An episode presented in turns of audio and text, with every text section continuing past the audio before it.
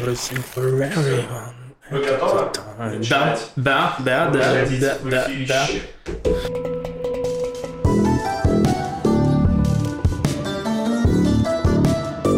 Шалом! Вы слушаете подкаст «Что там у евреев?» Еженедельный подкаст о главных новостях в Израиле и еврейском мире. С вами Макс, Лев и Маша. Привет. Привет. И это сотый выпуск. Вы можете себе представить сотый юбилей. Это просто наш подкаст, это эксперимент, сколько люди могут э, существовать без популярности. Просто сколько выпусков люди могут записать, когда у них количество прослушиваний не растет.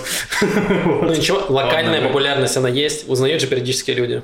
Да мы как в игре Sims, мне кажется. За нами наблюдают, кто там, знаешь, э, кто уйдет из хайтека, кто придет в хайтек, кто... Слушай, я так скажу, это точно не игра Sims, потому что пока ни разу, когда я купался в бассейне, никто не ударил лестницу, пока я там был.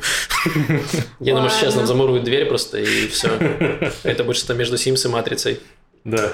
Ужасно. Э, ну что, все еще э, сотый выпуск. Вы вообще ожидали, что вы доживете до сотого выпуска? Я думал, что я доживу, а что подкаст не факт. Понял, ну уже неплохо. Видишь, дожил и ты, и подкаст, и, возможно, будет 101 выпуск. Возможно, Это возможно. точно. Да, я думала, что я не переживу политического наплыва, что э, в какой-то момент мне нужно начать в этом разбираться, этого момента не наступало. Хотя я внимательно вас слушала, и местами я даже могла вне подкаста поддержать какой-то диалог о политике, ну там вклинить что-нибудь э, подслушанное у вас, что значит, что я стала более подкована. Зачем мне это, я не знаю. Э, Люди да, удивляются, кстати, если вдруг я начинаю там что-то говорить про коалицию или что. Э, они- Вот они находят это странным, или что я какая-то подставная девчушка, которая выведывает Ну, информацию. кстати, это правда. Мне несколько человек тоже писали, что э, благодаря подкасту они начали чуть лучше ориентироваться в политике и могут поддерживать офисный разговор, когда местные начинают общаться про политику, и человек тоже может вкинуть какие-то 5 копеек. Да. Но опять же, по- подкасты для этого и нужны, Просто чтобы... поставщик хот-тейков. Да-да-да, формировать, э, вкидывать какое-то в головы мнение, которое мы, э, нам вкинул кто-то другой. Удивительно, это- что обычно подкаст должен делать это с аудиторией, а в нашем случае, получается, подкаст это делает с ведущей. Нет, ну, видишь, могу говорить, что есть люди, которые тоже слушают. Это И- была Маша, Маша мне так А, сказала. Ладно, я шучу, это была не Маша, но в целом да. Ну, если честно, для меня этот подкаст был как раз-таки возможностью разобраться в этом всем, потому что мне приходилось читать, готовиться к выпускам. Ну, первое время, конечно. Потом я уже это самое... Да нет, ладно. Я Уже всё, продолжил ну, читать. Лев уже просто все знает. готовиться, да. Вот, читать новости, готовиться к выпускам, читать разные мнения, в смысле смотреть разные, разные точки зрения, подписаны разные источники, там, правые, левые, там, и прочее. И в итоге, ну, тоже по- помогло, скажем так. Да, мне согласен, потому что тебя этот подкаст как бы заставляет оставаться в повестке, даже если ты хочешь из нее выйти максимально, то ты хочешь не хочешь, ты все равно читаешь новости, обсуждаешь их, и уже как будто понимаешь чуть лучше, что происходит в стране. Да, жалко, И что мы уже- так и не поняли, как делать подкасты за это время, потому что нам нужно было заранее сказать в самом начале, что это у нас будет особый выпуск, где мы говорим про подкаст, как, как он нас изменил, вот, и больше рефлексируем, а меньше обсуждаем новости. А, да. Люди такие-то давайте новости уже. Не, новости будут. Если что, вы перейдите по тайм-кодам. Можно Да, да, перейти в конце сразу. будут новости, но сначала мы будем говорить про себя и про подкасты. Конечно. Подождите, я повторю еще наблюдение, которое Давай. я рассказывала уже, но вы решили это не записывать. Я подловлю и повторю еще раз. Яша подловит и вырежет еще раз. Э, Что я решила послушать первый выпуск. Я вообще наши выпуски в принципе не слушаю, потому что... Ну, Ты уже слышала все, Да, я уже все слышала, и больше не нужно закреплять. Э, А я послушала первый выпуск где-то полчаса. И меня, кроме того, что у нас проблемы с речью, особенно у меня, кстати, больше на фоне, ну, там, э вот эта мысль очень долго доходит до речевого аппарата, откуда-то из живота, судя по всему. Эм, И эм, вот, а и вначале, Макс, ты говоришь, там нет шалом, там ты говоришь здравствуйте. Представляешь? Ужасно. Предатель, ты, ты, ты знал, что в будущем будет говорить, будешь говорить шалом, и с самого начала предал на подкаст. Ты делаешь вид, что ты не еврей. Я сделал инфоповод. Ну, типа, я знал, что на сотом выпуске, чтобы это всплыло, и нам было что обсуждать. На самом деле, если слушать наши выпуски сейчас последовательно, от первого ко второму, то можно, конечно, найти момент, где Максим начинает говорить шалом, И, во-вторых, можно найти момент, где Маша перестает говорить о том, что она скоро уйдет из подкаста, видимо. Это было, по-моему, всего два раза. Сегодня я хотела сделать еще, но не, не буду. Э, да. Класс. Ну, кстати, про технику речи я хотел сказать, что как раз по первым выпускам, может быть, было слышно, да, что Маша экает, но зато потом, когда Маша по- поработала над речью, там, наоборот, у нас с Максом стала проседать дикция, и как раз эксперименты с пробкой и всякими разными местами, где она у меня побывала, вот, заставили Помогло меня... мне тоже. Причем, смотрите, я не склоняю аудиторию слушать первый подкаст. Давайте так, я это обозначу. Просто знайте, что он был когда-то. Не обязательно его слушать сейчас совершенно. Это никому не нужно. Да, но мы захотели сделать такой эксперимент, попробуем во всяком случае сделать. После этого, после записи этого выпуска мы послушаем первый вып- выпуск вместе и покомментируем его, скажем так, с текущей точки зрения своей, покомментируем свои первые шаги в подкастинге и выложим это на Patreon в общий доступ. То есть не нужно будет платить деньги, чтобы послушать эту штуку. Блин, мы- это как будто очень высокопарно, как будто мы режиссеры какого-то фильма, и мы такие, ну, мы будем сейчас смотреть наш фильм с комментариями режиссера. Вот, вот так это звучит. Типа, мы будем слушать наш подкаст и комментировать происходящее, чтобы до вас, зрителей, дошло, что мы вкладывали в те слова, чтобы объяснить вам суть. Вот. Нет, я хотел просто порофлить над тем, как херово говорим. Без глубоких мыслей, если что. Да, но на самом деле первые подкасты, правда, были достаточно душными в этом плане, что типа мы пытались сделать его максимально информативным, и еще плохо понимали, где там нужно шутить, но мы немножко притерлись, и как будто стало чуть больше шуток. Качество шуток я не знаю, стало ли лучше, но как будто их стало больше. И Это еще тот период, когда вы заставляли меня рассказывать про еврейские праздники. Ну, видишь, ты рассказала Да, просто... да, не рассказывала про культуру, но почему-то у нас троих э, было мнение, что так как я училась в еврейской школе, то я точно помню э, про все еврейские праздники, и я там рассказываю периодически что-то очень умное из Википедии про еврейские праздники. Ну смотри, Маш, количество еврейских праздников не увеличивается, а количество наших подкастов увеличится выпусков. Так что в какой-то момент ты бы все равно прекратила. И вот все закончилось. Да. Ты же рассказала про все праздники, поэтому ты можешь рассказывать теперь про другие праздники. Я про культуру Да, или как News у нас есть э, календарь День в истории, и он сейчас просто пошел по второму кругу. По Типа- второму с половиной уже. Второму с половиной уже. Да, по-моему. Вот. То есть можно просто будет включать машины объяснения из прошлых выпусков, вот, не трогая Машу. Да. Э, в целом, да, можем нарезать отдельные выпуски. У нас будет блок, знаете, special э, еврейские праздники. Да. Маш, что тебе было интересного или будет интересно? Мы видим, как ты вся на взводе, буквально на иголках. Расскажи зрителям, почему. Ну, я купила билет в Украину очень быстро, и это спонтанное решение, которое я обдумывала. Ну, то есть я думала, блин, прикольно было полететь, но потом решила, ну ладно, наверное... Спонтанное решение, к которому я готовилась полгода. Не, ну я думаю, что ну, я не покупала так быстро билеты, и вся логистика, как бы там такое путешествие странненькое, в плане, ну, уже как, надо было быстро бронировать всякие вещи, там, не знаю, автобусы, жилье какое-то на один день, потом переезд туда, вот, и я лечу во Львов, потом планирую э, поехать в горы, эм, вот, и потом на поезде приехать в Харьков, и, скорее всего, потом еще заехать в Киев, и из Киева улететь уже в Тель-Авив, где-то я вернусь с сентября так 12 чтобы просидеть неделю в карантине и выйти на день рождения. Супер. Но я очень переживаю, как всегда, я нервная. Э, Можно было уже за 100 выпусков это понять, осознать и принять. И я очень тревожный человек. И плюс я так давно не летала, не путешествовала, что мне уже кажется, что на самом деле это все иллюзия. То есть, что это невозможно. Это уже не кажется так, что ты просто, окей, едешь в аэропорт, садишься в самолет, как обычно. Сейчас это выглядит, что ты точно пропустил какой-то из пунктов, какую-то бумажку ты не распечатал, где-то ты не зарегистрировался, что-то пропустил. Тест, например, я не делала, потому что я вроде как прочитала, что там его нигде не требуют, а требуют, ну, сертификата вакцинации достаточно. Но я начинаю переживать, что он, может, и нужен, а у меня его нет, и всякое такое. И, в принципе, про все путешествие я тоже переживаю, потому что я еду одна, и я подумала, что не то, чтобы я очень, кажется, хочу эм, одна в путешествие, потому что эм, ну, я могу загрустить.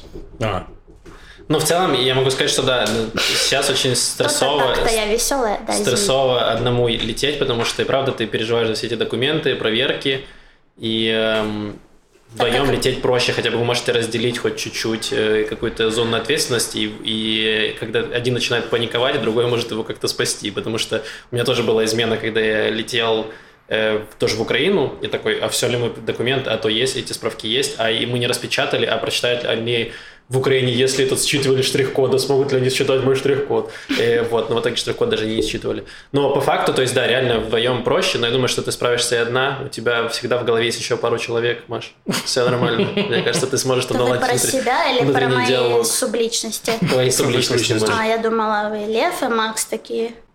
Да Вот ладно, если мы живем у тебя в голове, то Если ты назвала их Лев и Макс, то спасибо, что сказала. Доставай да. QR-код. Не это, другой QR-код, Маш. Ну, там еще реально много какой-то тупой херни. В этой- я не знаю, как в Украину, что я в Россию летал. Но там, допустим, ты летишь в Россию, вам всем в самолете раздают какие-то анкеты тупые. Ты их заполняешь, короче, ручкой.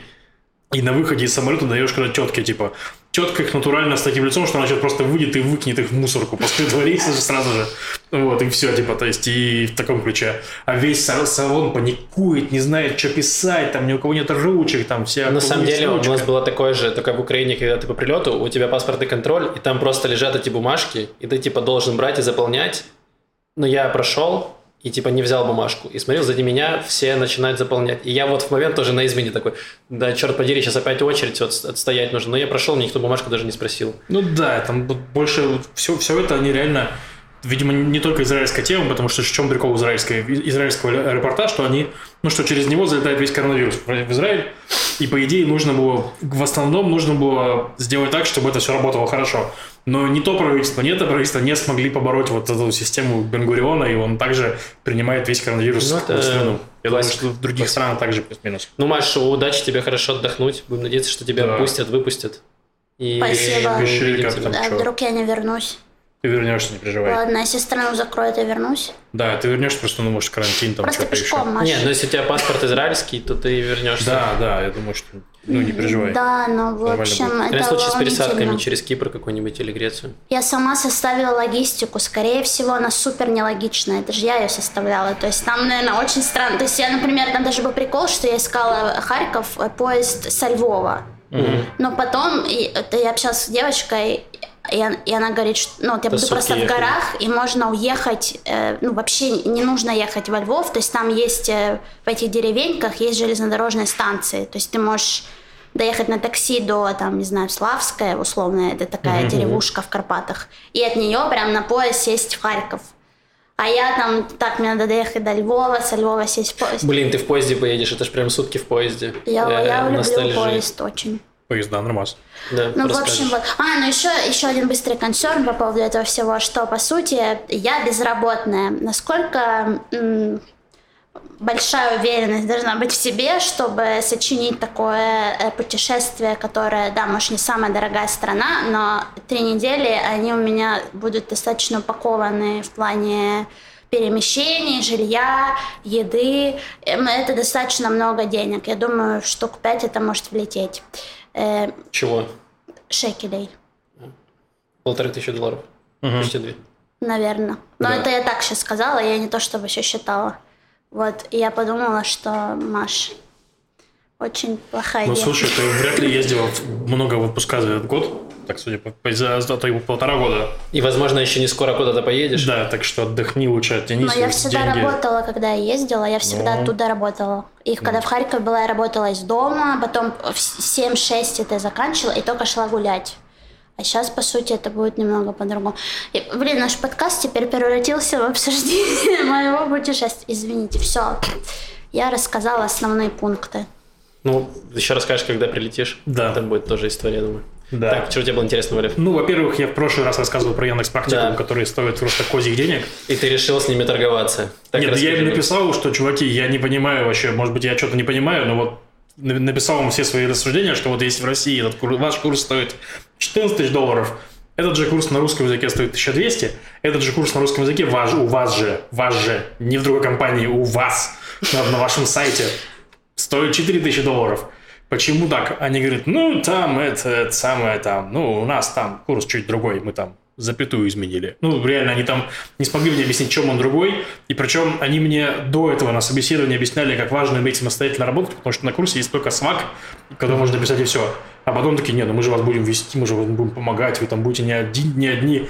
Я говорю, чуваки, я все еще не понимаю, что вы такого делаете на, на 10 тысяч долларов, короче, такого, чтобы это, ну, можно было так оценить. Вот, ну, короче, по сути, они, видимо, оценивают их систему оплаты в 14 тысяч долларов. И система оплаты там очень мутная. То есть, типа, что, как, ну, то есть вы проходите курс бесплатно, а потом, как только вы начинаете зарабатывать больше, чем 10 тысяч шекелей в месяц, с вас списывается 10% от вашей зарплаты пока вы не оплатите им э, вот эти 45 тысяч шекелей или не закончится 5 лет. То есть после 5 лет вас не трогают. Ну, грубо говоря, то есть если вы за 5 лет вообще не нашли такой работы, то есть у вас всегда меньше, меньше 10 тысяч, то вообще ничего не заплатите. Ну, тогда странно, странно проходить такой курс, да, типа, зачем? Если вы нашли такую работу там на четвертый год, то, скорее всего, там вы частью будете в таком ключе. Но если вы сразу устроились, то вы будете все в таком духе. Ну и, короче, я просто не понял, ну, слишком большая сцена, типа, я сейчас подписался на подобную штуку. Кстати, вот патрон Шан наша посоветовала на Патреоне, когда uh-huh. в прошлом выпуску DataCamp. Там у них стоимость типа 25 долларов в месяц, короче. И система такая же, как у Яндекса абсолютно. То есть, типа, ты получаешь задание, кодишь, видишь да, есть еще, я занимался бесплатно на Код Academy, и там тоже есть платная типа подписка, что тоже типа 20 долларов в месяц, ну, типа, 25, да. и у вот. тебя есть тоже задание, и тоже, ну, тоже сам занимаешься, у тебя есть там все проверяют. Но в целом, да, то есть как-то очень дорого. Но я записался, кстати, в эту тему твоего. Сейчас, давай, давай. расскажу вторую новость, которая просто важная. Давай. Конечно. Это вчера э, нам было нечего делать дома, и мы с подругой захотели поиграть в какую-нибудь компьютерную игру, точнее, в, ну, на приставке, и увидели в подписке Xbox, то есть, ну, я ее не покупал, эту игру, игру под названием Boyfriend Dungeon, и мы не могли ее не скачать. Это потрясающая игра. Во-первых, э, там, когда вы создаете персонажа, ну, то есть там, понятно, можно парень, девушка или небинарная персона, что хотите. Вот. И главное, там такой, вы создали персонажа, написано, типа, во время игры вам будет э, отправляться такие, типа, как сказать, патронайзинг, то есть э, покровительственные сообщения от аккаунта с именем «Мама». Если вам некомфортно получать такие сообщения, то нажмите сейчас здесь галочку «Не нужно». Вы такие, хорошо, нужно, почему нет?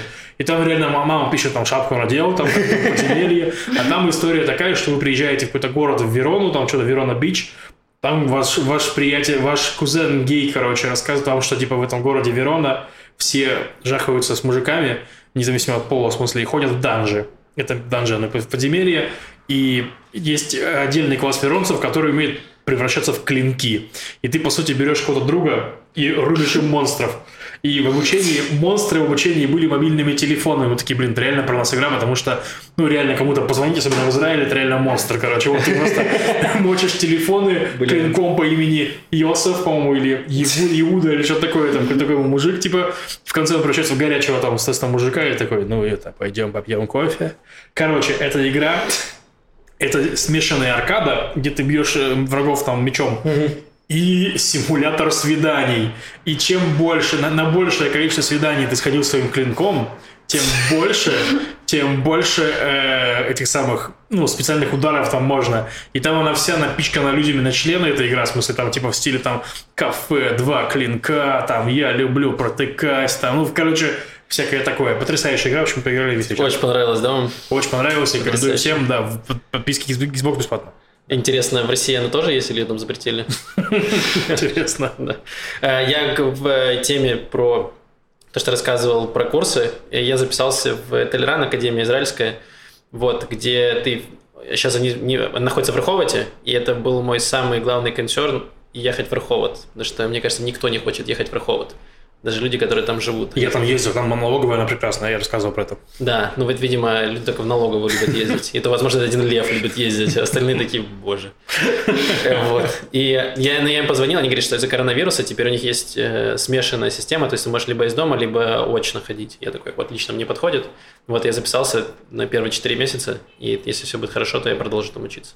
Вот, ну посмотрим. Поздравляю. Э, спасибо. Но на этой неделе я занимался тем, что разрушал э, стереотипы Сначала я разрушал гендерный стереотип, потому что, расставшись с девушкой, я уехал к родителям. Вот. Э, потом я разрушил второй стереотип про то, что в Хайфе ходит общественный транспорт, потому что в пятницу я решил пойти к своим друзьям, которые живут... Я живу в нижнем городе, родители живут, а друзья живут в верхнем. И я подумал, я же подъеду на автобусе в пятницу вечером. Нет, в пятницу вечером не ходит ничего. В Хайфе нет ни прокатных самокатов, ничего. Ты можешь либо доехать на такси за миллион долларов, угу. либо идти пешком. И я шел пешком, я шел на гору. То есть фактически я покорял гору Хайфскую. Поэтому, Маш, не знаю, зачем тебе ехать в Карпаты. Ты можешь просто разок пройтись, э, подняться с нижнего города в верхний. И я, там расстояние было 2 километра, но я пришел абсолютно весь потный, мокрый, как будто я, не знаю, 10 километров прошел. И потом я развил третий стереотип, и мы играли с э, друзьями в покер, они каждую пятницу играют там.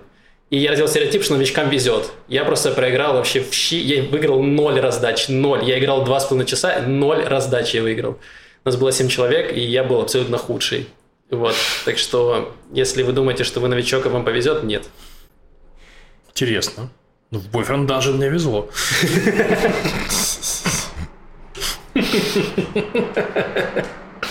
Но говорят, что не везет в картах, везет в любви, но... А, но Boyfriend Dungeon больше про любовь, да. Да. Прошло, получается, два года там с чем-то, с какими-то месяцами. Да. Около двух с половиной лет. Как вообще изменилась ваша, ваша жизнь? Хотя тут скорее вина не подкаста, а коронавируса. Наверное, коронавирус больше повлиял на изменения нашей жизни. Но в целом, ты заметил, Лев, за какое-то за собой изменения какие-то? Ну, на самом деле, я так скажу, моя жизнь за это время развивалась. То есть я ну, типа, у меня как было?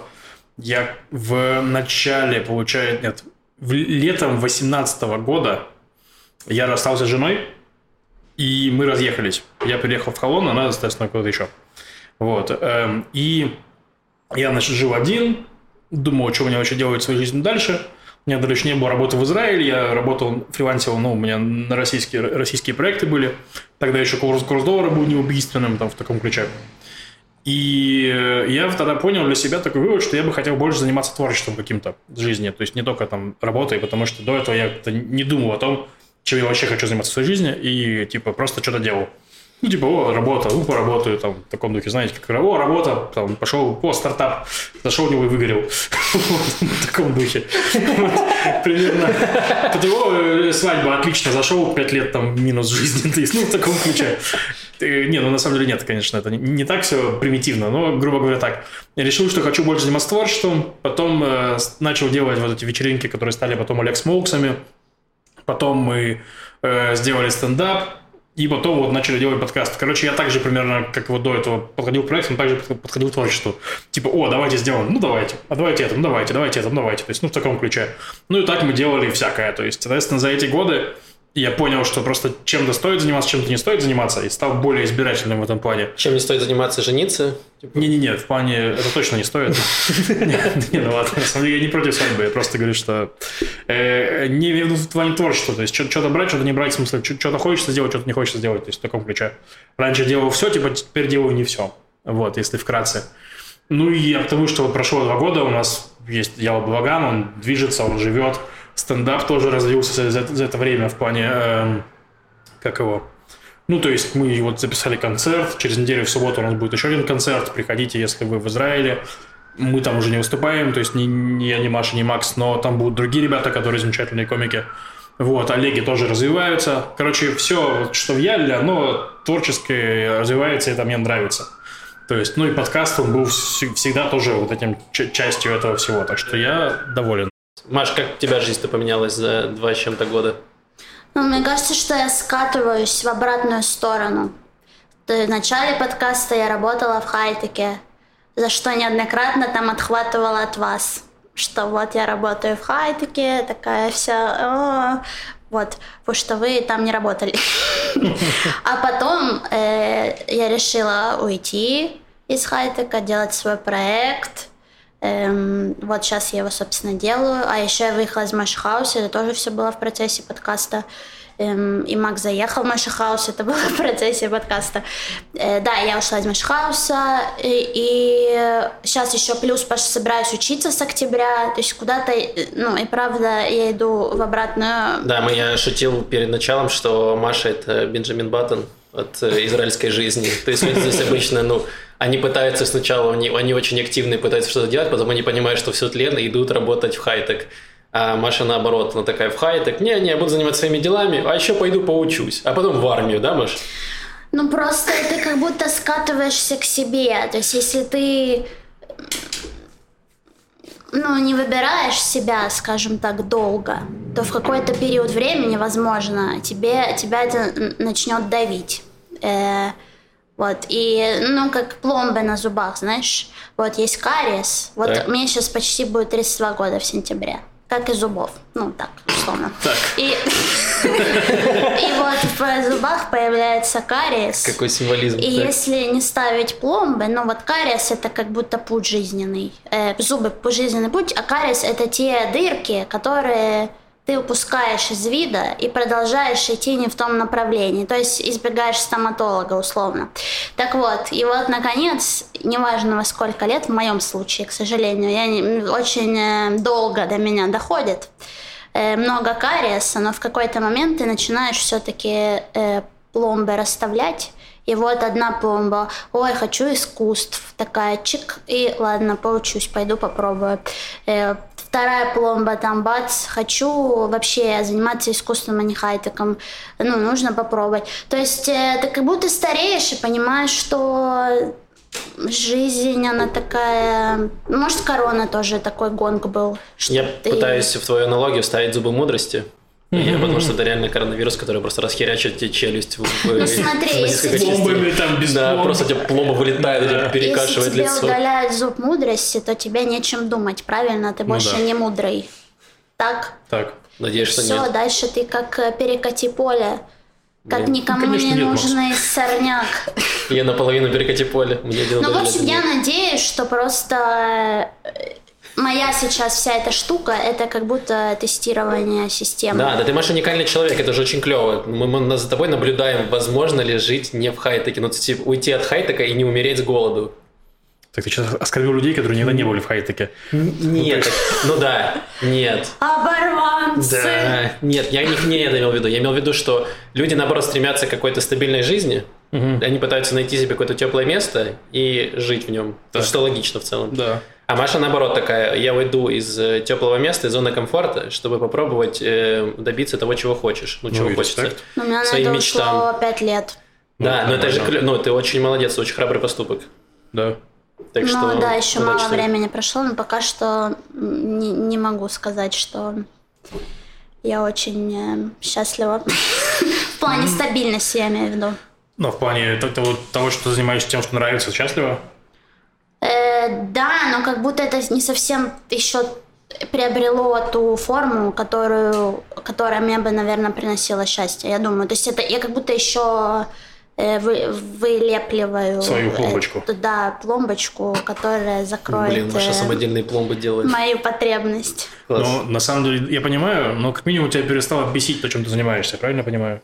Э, да, Это уже очень клево. Теперь бесит только израильские э, работники галереи, правильно? Ну, то есть, ну местами, да, и плюс, что я боюсь, что там искусство тоже, знаешь, это такое, ну сегодня есть интерес, завтра нет. То есть, ну людям может завтра просто все художники такие, нет, я пойду работать в хай-тек. Черту искусство, я больше не буду писать картины, пойду Не-не, интерес аудитории, с которой я работаю, он А. может исчезать. Кстати, в четверг э, на арт-прогулке, нет, э, в пятницу на арт-прогулке был э, мальчик, который слушает подкаст.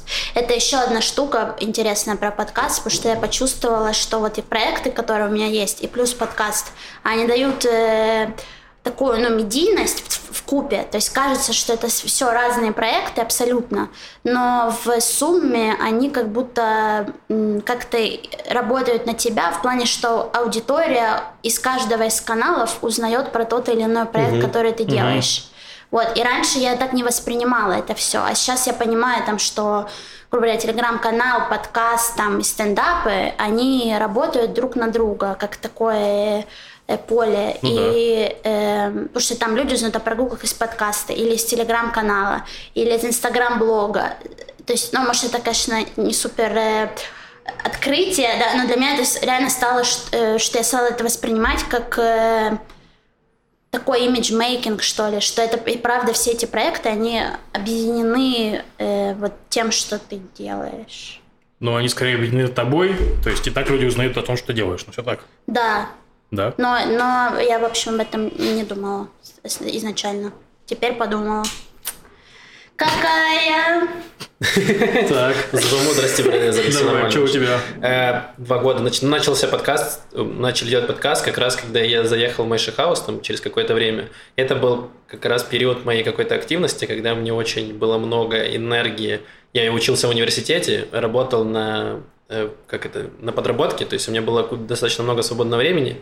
И я думал, чем его занять, у меня были какие-то силы, еще энергия и задор, и я думал, класс, надо делать все вообще. Любые есть какие-то идеи, все надо. Подкаст один, подкаст другой, там то, все, какие-то мероприятия, туда-сюда. И все делал, и было все классно, но потом в какой-то момент ты, правда, начинаешь выгорать. То есть вот год на третий. В Мэйши Хаусе есть такое правило, что резидент не может жить больше трех лет. И я, ну, поначалу я думал, что, да, господи, в Мэйши Хаусе можно всю жизнь жить. Да Это капиталисты, конечно, люди вырабатывают свой ресурс, они выкидывают их на свалку. Да, ну то есть это сделано во многом и для того, чтобы ты не умер, потому что на самом деле я на третий год я уже начал выгорать во многом еще из-за коронавируса, но в целом я понял, что я уже наелся, с одной стороны, с другой стороны, как будто ты уже там так ну, пустил корни, что ты не хочешь съезжать. То есть и тут как бы пытаешься сидеть на двух стульях. С одной стороны, ты не хочешь покидать место, где тебе уже вроде как комфортно, ты уже все знаешь, а с другой стороны, тебе уже все и надоело. И тут нужно решиться уйти, поэтому это правило трех лет, оно очень помогает на самом деле э, людям, и мне помогло, потому что я тоже эм, как-то ушел немножко от этого, и за эти несколько лет к чему я пришел, что иногда нужно говорить «нет», даже если тебе нравится в голове, тебе нравится идея, ты должен рационально понимать, хватит ли у тебя на нее сил. Потому что ты можешь везде, как говорится, везде быть затычкой, но быть абсолютно бесполезным, потому что у тебя нет на нее э, энергии и сил. То есть вначале, может быть, есть какой-то задор, но потом, когда у тебя начинаются трудности, ты такой, ну, что-то мне уже не очень хочется, у меня есть еще куча разных проектов, займусь-ка я лучше чем-то другим.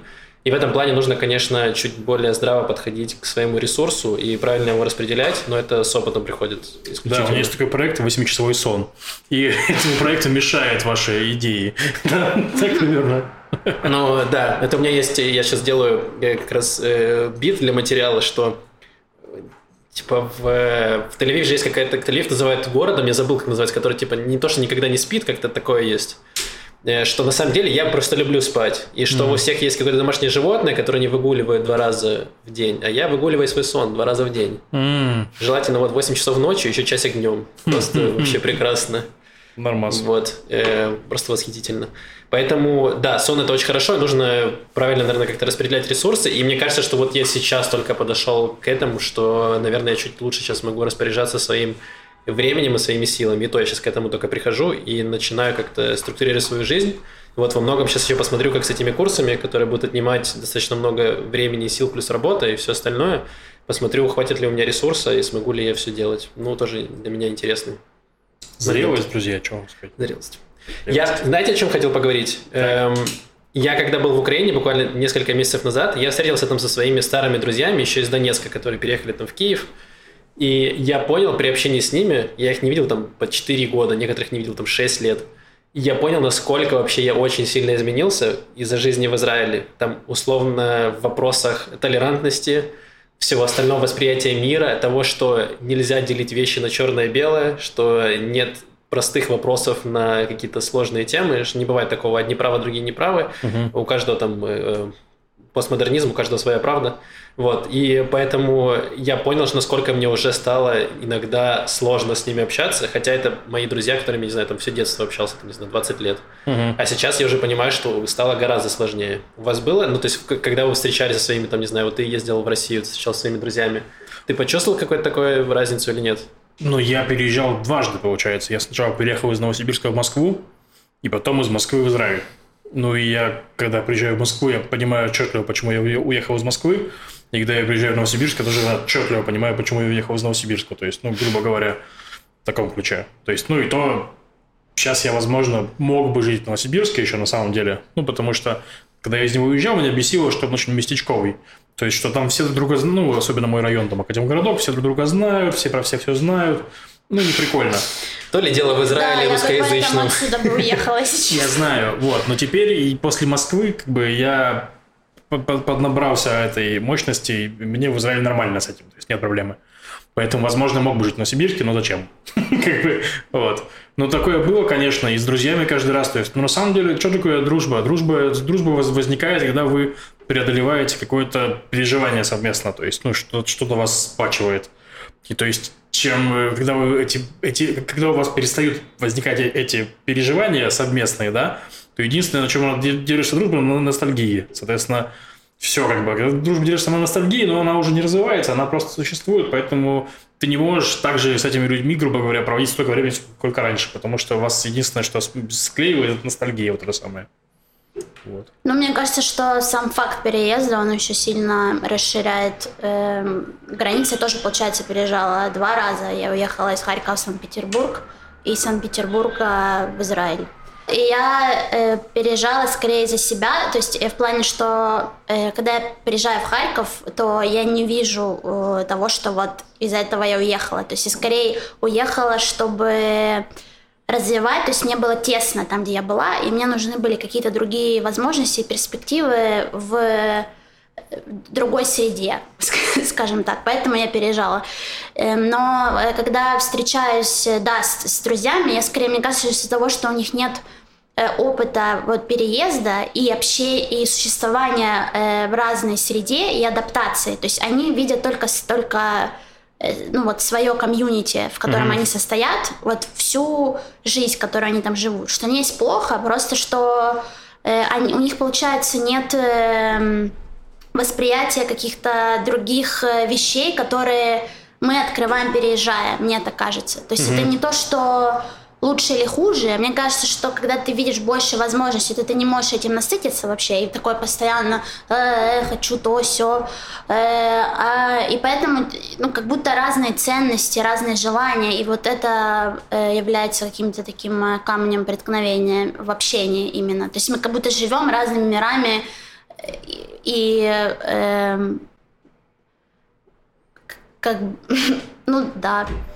У меня еще такая мысль есть про переезд что, ну, грубо говоря, переезд это всегда большой очень стресс для mm-hmm. всего. То есть, ну, там. И на самом деле в стрессе вы развиваете, когда вы переживаете стресс. То есть, когда у вас возникают проблемы... Или умираете. Ну да. Или уезжаете в Россию, да, обратно, или в Украину. То есть, я имею в виду, что когда у вас, ну, то есть, когда у вас появляются проблемы, то вы их решаете и становитесь сильнее, скажем так. То есть, ну, вот это, это правило, которое работает, там, грубо говоря, везде. Я помню, читал какую-то книгу этого не, не, не, книгу, ну это не бизнес-тренер, это такой прям очень мощный бизнес-теоретик, я бы сказал, Ицхак Адизес. У него есть э, книга «Цикл жизни корпораций», в которой он рассказывает про проблемы, что типа проблемы – это нормальное, когда у фирмы есть проблемы, потому что если у фирмы нет проблем, значит, на стадии застоя, когда она уже идет к смерти. Поэтому, если у вас есть проблемы, все отлично, нужно с этим что-то делать. Вот. И, грубо говоря, переезд – это очень простой способ создать все проблемы. То есть, чтобы героически их решить. Чтобы героически решить и стать сильнее. Вот. Я не говорю, что люди, которые остаются в комьюнити, там, в смысле, в Новосибирске, в Москве или в Харькове, где-то еще, что они, или в Донецке, что они не развиваются, но просто у них гораздо проще вот перестать создавать себе проблемы, перестать, чтобы они перестали возникать, и они перестают, скажем так, их решать и развиваться, грубо говоря, и у них просто вот спокойная жизнь как бы в таком ключе. Вот, там тоже можно найти себе точек для роста, в смысле, сто пудов, но просто сложнее, грубо говоря, и все. В общем, э, переезжайте, друзья. Это... Куда угодно, просто переезжайте постоянно, создавайте себе проблемы, решайте их, становитесь сильнее. Потом по да. кругу. Да, да, да. да. чувствуете себя недостаточно сильным, у вас депрессия, просто переедьте куда-нибудь и... Скройтесь нахрен. Выстрелите в лицо, как в бойцовском клубе. Да, решите, создайте себе проблему с простреленной головой, говорят, сложно. Если вы решите эту проблему, то вы прям реальный герой. Не, ну я опять-таки Давайте все-таки кроме шуток. Обычно вы переезжаете не, не ради того, чтобы сделать себе проблему, у вас есть какая-то другая мысль да, за переездом. Вот, но просто переезд сам по себе также вызывает проблемы. А решение проблем вызывает э, рост скажем так, вот и все. Да, но будем смотреть, как у нас будет дальше рост, потому что 100 выпуск, это 100 выпуск не предел, я думаю, что мы еще будет как минимум один, 101, вот, и будем двигаться дальше, но и поговорим про новости. Это все-таки про друзья. подкаст о новостях, про новости, да, о новостях да, да. в Израиле. Ну, давайте по традиции с коронавируса. Ни, ни особых изменений никаких нет. Поговаривают, что сейчас снизят возрастной ценз до 40 лет для третьей прививки. Да, они там уже бахнули кучу людей третьей прививкой, там прям очереди. Надеюсь, что поможет, посмотрим. Да, то есть сейчас э, будем следить за тем, как будет развиваться, пока запретов серьезных нет, локдаун не обещают. То есть слухи идут, но ничего серьезного не происходит. И интересная стати- статистика просто для тех, кто сомневается, стоит прививаться или нет. За последнее время 105 человек умерло в Израиле от коронавируса, 103 из них не были привиты. Э, только двое были привиты, которые умерли от коронавируса. Это для тех, кто говорит, что прививка не защищает вас от коронавируса. Да, вы все еще можете заболеть, но, скорее всего, вы не умрете. Да. Мне кажется, это неплохая защита. Да, я тоже считаю, что отличная мотивация сделать прививку. Да. И, кстати, еще про коронавирус вкратце. Э, Все очень, ну, коронавирус очень сильно связан с учебным годом, то есть, типа, вот он должен начаться 1 сентября через неделю, и пока что правительство не хотело его перемещать, в смысле, ну, открытие, и, и в онлайн не хотело переводить. И вот если он начнется, то, возможно, будет резкий рост, и там снова будет э, жопа с местами в больницах и прочим. Вот, они должны были сегодня, если не ошибаюсь, как раз обсудить перенос на 1 октября все-таки, потому что все равно весь сентябрь это праздники, то есть какой смысл 1 сентября Ну открываться, да. я не знаю, если честно, ну зачем. Там реально, ну не весь сентябрь, там пол сентября уходит на праздничные дни, где школы не работают, ну то есть, в общем, логично. Да, наверное, есть смысл уже после праздников. Хотя есть вероятность, что после праздников как раз будет локдаун. Типа, что во время праздники вряд ли будет локдаун, потому что мы уже рассказывали про то, что там религиозные люди взбунтуются, и вряд ли сейчас новая коалиция хочет для себя этих проблем. Но вполне вероятно, что во время праздников люди начнут тусоваться, ходить друг к другу в гости семьями, и это у нас как раз вызовет большое число заразившихся. Ну, посмотрим. Я надеюсь, что Ну этого да. не произойдет, но в прошлом году было именно так.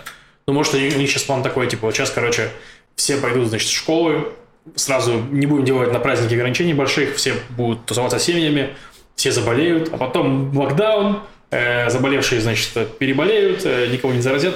Ну, может, такой план. Возможно, и так. У нас тут опять обострение с газой, а все началось просто с шоколадок.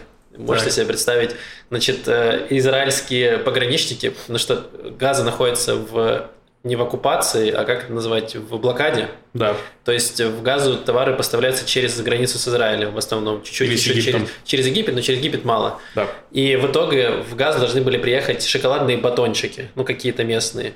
И выяснилось, Из газа же, нет, разве? А Это были... Мне кажется, в- проверь, ну, по- по-моему, это были батончики, которые газа должна была продавать. То есть, типа, и деньги за продажу этих батончиков должны были э, поступить Хамасу.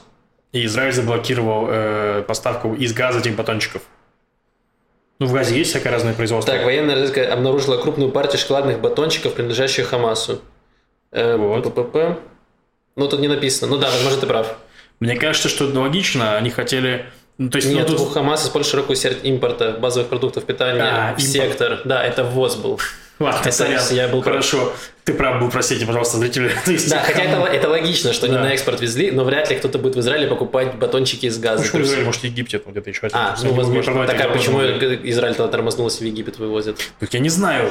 Ну, нет, моя мысль была такая, что Израиль такой, они баллончики, Батончики. выручен- бал- батончики, на вырученные деньги купят баллончики.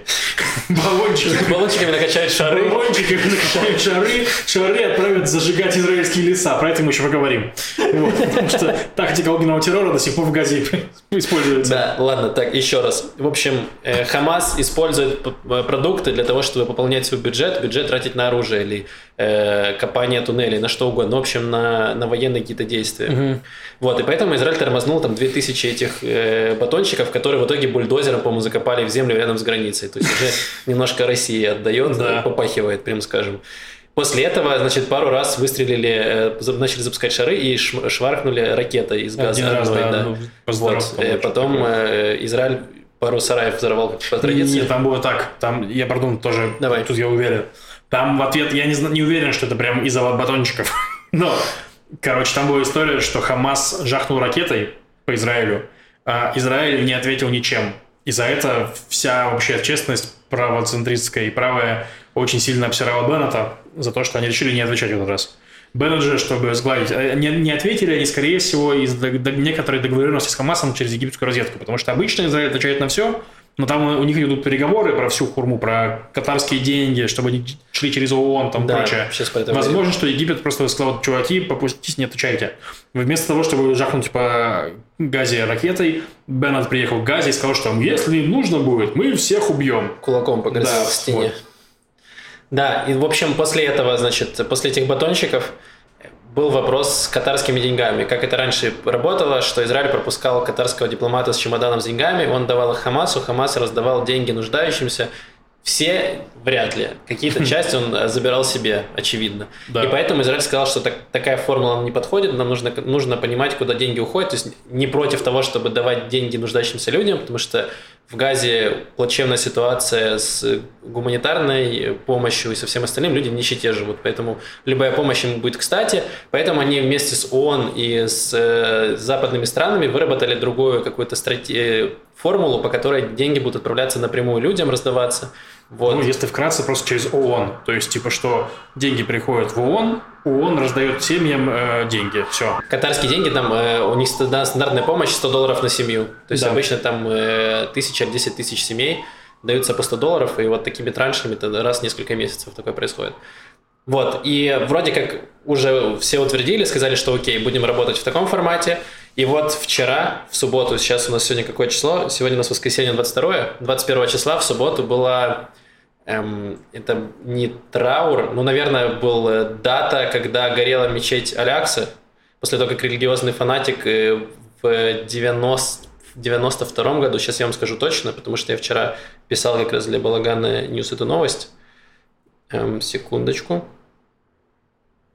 В 69 году австралийский член протестантской фундаменталистской секты «Церковь Бога» стараясь приблизить дату возвращения Мессии, ворвался в мечеть Алякса с большим количеством горючего и поджег ее. После чего скрылся с места преступления, несмотря на то, что израильские пожарные оперативно потушили пламя, мечети был нанесен определенный ущерб. То есть и вот это вот такая дата э, какого-то такого траура. Палестинские группировки в секторе Газа решили подойти к забору и, так сказать, э, покидать камнями изначально. Потом начали кидать еще какие-то взрывные устройства. Э, приблизительно 100 человек подошли вплотную к забору, начали кидать в забор взрывные устройства. Какие-то люди приблизились к пограничникам и попытались э, выхватить оружие у погранцов. Одного из пограничников ранил снайпер, и он сейчас находится... Не-не-не, не снайпер. Там ви- видео уже было. Там это снайпера. Короче, там была дырка в стене для Да. снайпера, бойница. И, короче, туда пошел палестинец и шмальнул в дырку из пистолета. А, Там прям видео отвратительное, ну, в смысле, ужасно это смотреть. Вот. И, видимо, попал чуваку в голову, его сейчас там в реанимации лечат за него, там весь Израиль молится. Да, э, солдат в критическом состоянии, пока неизвестно, выживет он или нет, будем надеяться, что выживет. Вот, и также начал Израиль там стреливать резиновыми пулями, э, ранил несколько человек, там 20 или 30 пострадавших со стороны Газы, и после этого ответил Израиль еще и воздушными ударами, э, начали побомбили несколько целей, начали бомбить какой-то корабль, который вышел э, за зону, э, разрешенную для ловли. Вот, то есть э, сейчас еще началась какая-то конфронтация, со стороны газа опять полетели шары, э, взрывающиеся Огненные. огненные, шары, да. И в итоге сейчас опять э, потихоньку начинаются вопросы, которые были два месяца назад, когда у нас была прям война-война. Вот, потому что там уже в Египте все начинают переживать, что опять газа в огне, что сейчас опять начнутся, начнутся ракетные обстрелы, но будем надеяться, что до этого не дойдет. Мгм. Ну, я так скажу. Не то, чтобы я супер, этот самый, супер правак и супер такой сторонник жестких решений, но я лично поддерживаю, если, давайте так, если правительство сейчас пытается э, изменить формулу сдерживания в, га- в газе, то есть, типа, раньше формула сдерживания была какая, типа, вы не бомбите, мы не бомбим, и вот э, каждый месяц, короче, 20 миллионов долларов проходит, или сколько там денег, И не катарских. меньше. Нет, там точно около 20 миллионов долларов, по-моему. Ну ладно, неважно. Каждый месяц Катар, катарский посол проводит вот такие деньги, которые дают всем, типа, и ХАМАС забирает из них часть, короче, и тратит на оружие. Мне кажется, это плохая формула, которая абсолютно выглядит как такой, типа, ну, от- откладывание проблемы на потом, типа, что в будущем эти деньги все равно превращаются в боеголовки, в ХАМАС и так далее. То есть, вот, не, не, не прикольно. Соответственно, сейчас они пытаются эту формулу изменить, чтобы Хамас деньги не получал, Хамасу, конечно, не нравится, и он будет воевать. Непонятно, есть ли у них вообще силы на что-то подобное, что было в мае, как бы, то есть, ну, в таком ключе, то есть. Но суть в том, что это вот про это борьба, в смысле, а не просто так, типа. Так что тут я считаю, что, ну, если Беннет этого хочет, чтобы показать силу, типа, и не, не трогать, ну, в смысле, не, не, не- сдавать по- по- позиции в вопросе денег катарских, то мне кажется, ну, правильно. Ну, я так считаю. Да, я согласен, потому что тут сейчас вопрос не про то, что Израиль очень хочет войны с Газой. Да. Израиль просто не может э, позволить, чтобы просто так там э, обстреливали солдат или забрасывали их какими-то горю... э, ш- огненными шарами или взрывными пакетами границу. Вот. Так что тут, да, ре- реакция будет жесткой. Посмотрим на то, как сильно будет развиваться дальше, потому что еще во многом все зависит от Хамаса. Если они Ну, захотят конечно. эс- эскалацию, то она произойдет. Как бы Израиль не будет молчать. У нас горит в основном Иерусалим, насколько я понимаю. Да, и там как раз вопрос был в форме вопросов от подписчика, типа, что вот горят леса под Иерусалимом, и э, Израиль э, рассматривает вероятность того, что это поджог, что это теракт. И вопрос такой, типа, как вы это продумаете, потому что во всем мире сейчас пожары, там в России, в Якутии горит, Турция горит, США горит, и только Израиль говорит про поджог. Почему так? Э, Ну, на этот вопрос есть простые, простой ответ. Уже были пр- пр- прецеденты поджогов. То есть ловили палестинцев, которые поджигали леса именно там, где они горят. Вот сейчас. В районе под Иерусалимом, как раз там, э, если что, там э, территории спорные, не спорные, это все эти территории. Это первое. Второе, из газы постоянно летят огненные шары. То есть они тоже, тоже пытаются это сделать. Они запускают, по сути, ненаправленный совершенно снаряд, который летит в сторону Израиля и ве- ветром не не унесенный, и что-нибудь поджигает, грубо говоря. Вот это такая вот приколюха. Поэтому логично предположить, что ну, ну, может быть, что палестинцы ни при чем, кто ж спорит, в смысле, никто непонятно. Но то, что такая версия в воздухе, ну, понятно почему. Еще иногда бывало, что поселенцы в отместку пытались сжечь там всякие виноградники палестинцев на палестинской территории, и тоже иногда ну, жгли и свои территории тоже. Так что тут, да, легко мог быть какой-то человеческий фактор. Да. Пожары по всему миру, они происходят не просто так, очень часто какой-то человеческий фактор, когда человек, там, не знаю, разжег костер или еще что-то, это было не предумышленно, но такое происходит. А здесь, возможно, и предумышленно, и нет. В любом случае, ну, то есть нужно, конечно, э, следить, разбираться, и надеемся, что смогут потушить оперативно лес. Да, ну, ну вроде бы все уже потушили. Ну, там сгорела куча леса, разумеется, но уже локализовали. Там сгорело, по-моему, по- по- поселение одно небольшое. То есть э, там, короче, да, там все кадры покореженного. Там э, хозяйство по производству арф было которое сгорело под Иерусалимом. То есть там всякие разные странные вещи. Но уже локализовали. Там была история, что будем ли мы просить помощь иностранную или не будем. Там прям новости были, попросили или не попросили. В общем, в итоге справились сами. Своей есть авиация для тушения пожаров, вот ее использовали, потушили пожары, но да, ущерб, ущерб конечно, нанесен. Давайте поговорим еще про другую тему, которая происходит за пределами Израиля. Это про ситуацию с Польшей, которая тянется уже несколько месяцев, даже больше. Изначально конфликт начался, натянутые отношения начались из-за того, что э, в Польше хотели принять и приняли в итоге закон в э, местном парламенте, который бы отклонял иски евреев на компенсацию имущества, которое они потеряли во время Холокоста. То есть мы знаем, что во время Холокоста в Польше жило огромное количество евреев, и когда они погибли, их э, имущество заняли местные жители, за- забрали себе. И э, по, по- по прошлому, по прошлым нормам, прошлому закону потомки этих убитых евреев, погибших, могли претендовать на возвращение либо имущества, либо компенсации этого имущества. И вот э, Польша решила, что э, мы не будем ничего возвращать, и в итоге не провели закон в парламенте, его приняли, и в итоге сейчас по местным законам польским э, нас- вну- внуки, там какие-то родственники этих погибших евреев, они не имеют права никакого на имущество, которое когда-то принадлежало их предкам. Вот. И, собственно, в Израиле был э, огромный кипиш. Я Лапид высказывался, что это просто антисемитизм и все такое. И очень э, в Израиле такая очень жесткая такая позиция была антипольская в этом, в этом вопросе. Но при этом, э, с другой, с другой стороны, люди говорят, что с палестинцами плюс-минус поступили точно так же, потому что во время войны за независимость э, большое количество, там, несколько миллионов не несколько миллионов палестинцев. Окей, э, большое количество палестинцев покинуло свои дома, кто-то по своему желанию, кто-то нет, и многие из них заняли, заняли Мгм. израильтянами, и в итоге сейчас палестинцы тоже не имеют права на это имущество. И тут получается, что ситуация достаточно похожа, но э, многие не соглашаются, говорят, что нельзя сравнивать Холокост и войну за независимость вообще-то. Учитывая, что эти самые палестинцы называют войну за- независимость словом, как вы говорите, Холокост. То есть Да, у нас Накба Холокост это Шоа, трагедия, а у да. них Нагба это то же самое. Э, Короче, там, во-первых, ну, поляки, конечно, не, не приняли закон про евреев. То есть нет такого, что евреям нельзя они просто ограничили срок подачи э, имущественных споров 30 годами. Вот, то есть, типа, те, те споры, которые сейчас в, в работе, они уже точно не попадут. Поляки сказали, что евреи израильтяне, конечно, эти самые упоролись, потому что, мол, все, кто хотели, уже сделали за это время, как бы, то есть, вот мы сейчас регулируем для всех, не только для евреев. Я не знаю, в чем там правда, возможно, у них там реально сейчас нужно копать глубже, просто у меня нет информации. И, что типа, ну и нигде в газетах, которые я читал, не было это написано. Есть, возможно, сейчас в судах что-то идет прям какой-то там, ну, типа, иск какое-то огромное количество денег. Вряд от какого-то там бизнесмена, ну, почему нет в смысле, типа. Ну, я думаю, что об этом упомянули точно ну, может быть, да, в а смысле. нигде вот. Если не как бы нет, то странно, почему Израиль так возбудился на это дело. Ну, если нет такого, что сейчас там прямо тут иски, то есть, э, ну, короче, я не знаю. Честно, но Израиль отозвал посла из Варшавы своего, и Польша отозвала своего посла из Тель-Авива, то есть там у нас сейчас прям дипломатическая борьба. И... Э, что, Маш? У меня пересадка в Варшаве. Маш, тебя не похитят, не переживай. Ты... Ты не посол, все в порядке, тебя не отозовут обратно. Короче, с Польшей забавно, и они сейчас гро- грозят тем, что перестанут пускать э, евреев в лагеря, в смысле эти самые... В Израиль каждый год отправляет, есть школьные программы, прям школьников израильских отправляют в лагеря смерти, которые находятся на территории Польши, и с экскурсиями, и чтобы они, ну, типа, узнавали историю Холокоста и не забывали об этом, и э, как бы чтобы Ну, была... это прям такое действие «Марш жизни» называется, и там каждый раз туда приезжает министр обороны Израиля, который выступает.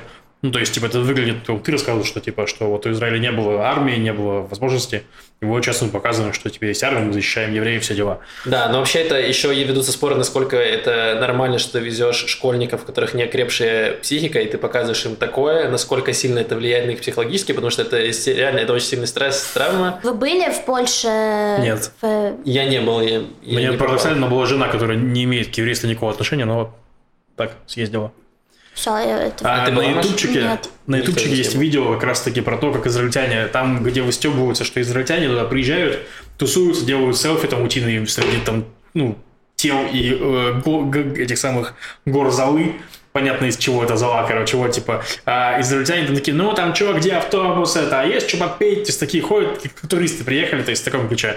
Так что я бы не переживал за психику детей, все нормально, они израильские дети, в смысле, они реально видели ТикТок, Маша права, все нормально. А, окей, хорошо. Э, Тогда, тогда все в порядке. Ну, в общем, угрожают польские власти, что они запретят такие поездки школьникам, потому что, по их мнению, Израиль не совсем правильно преподносит историю, потому что они говорят, что вот в Холокосте виноваты в том числе и поляки, которые сотрудничали с нацистами и помогали уничтожать евреев. А поляки говорят, что вообще-то нет, это все немцы, вот к ним идите, типа, а у нас мы тоже пострадали, и мы тоже пострадавшая сторона, и не нужно выставлять нас э, антисемитами и врагами. Интересная, конечно, очень тупая херня, мне кажется, потому что странно отрицать, ну, странно отрицать то, что были коллаборационисты, потому что они были, есть свидетельства тому, что они были. Это первое. И вроде поляков никто не не обвиняет конкретно в Холокосте, что они там хотели убивать или там убивали. То есть, ну, Ну, это, всё. создает, это тоже та же история есть в Украине, очень активно я знаю. моделируется, что тоже в Украине были какие-то кол- коллаборационисты, которые э, помогали ловить евреев, были и украинцы, которые помогали прятать евреев, это, иногда это были одни и те же люди, как ни парадоксально это не звучит.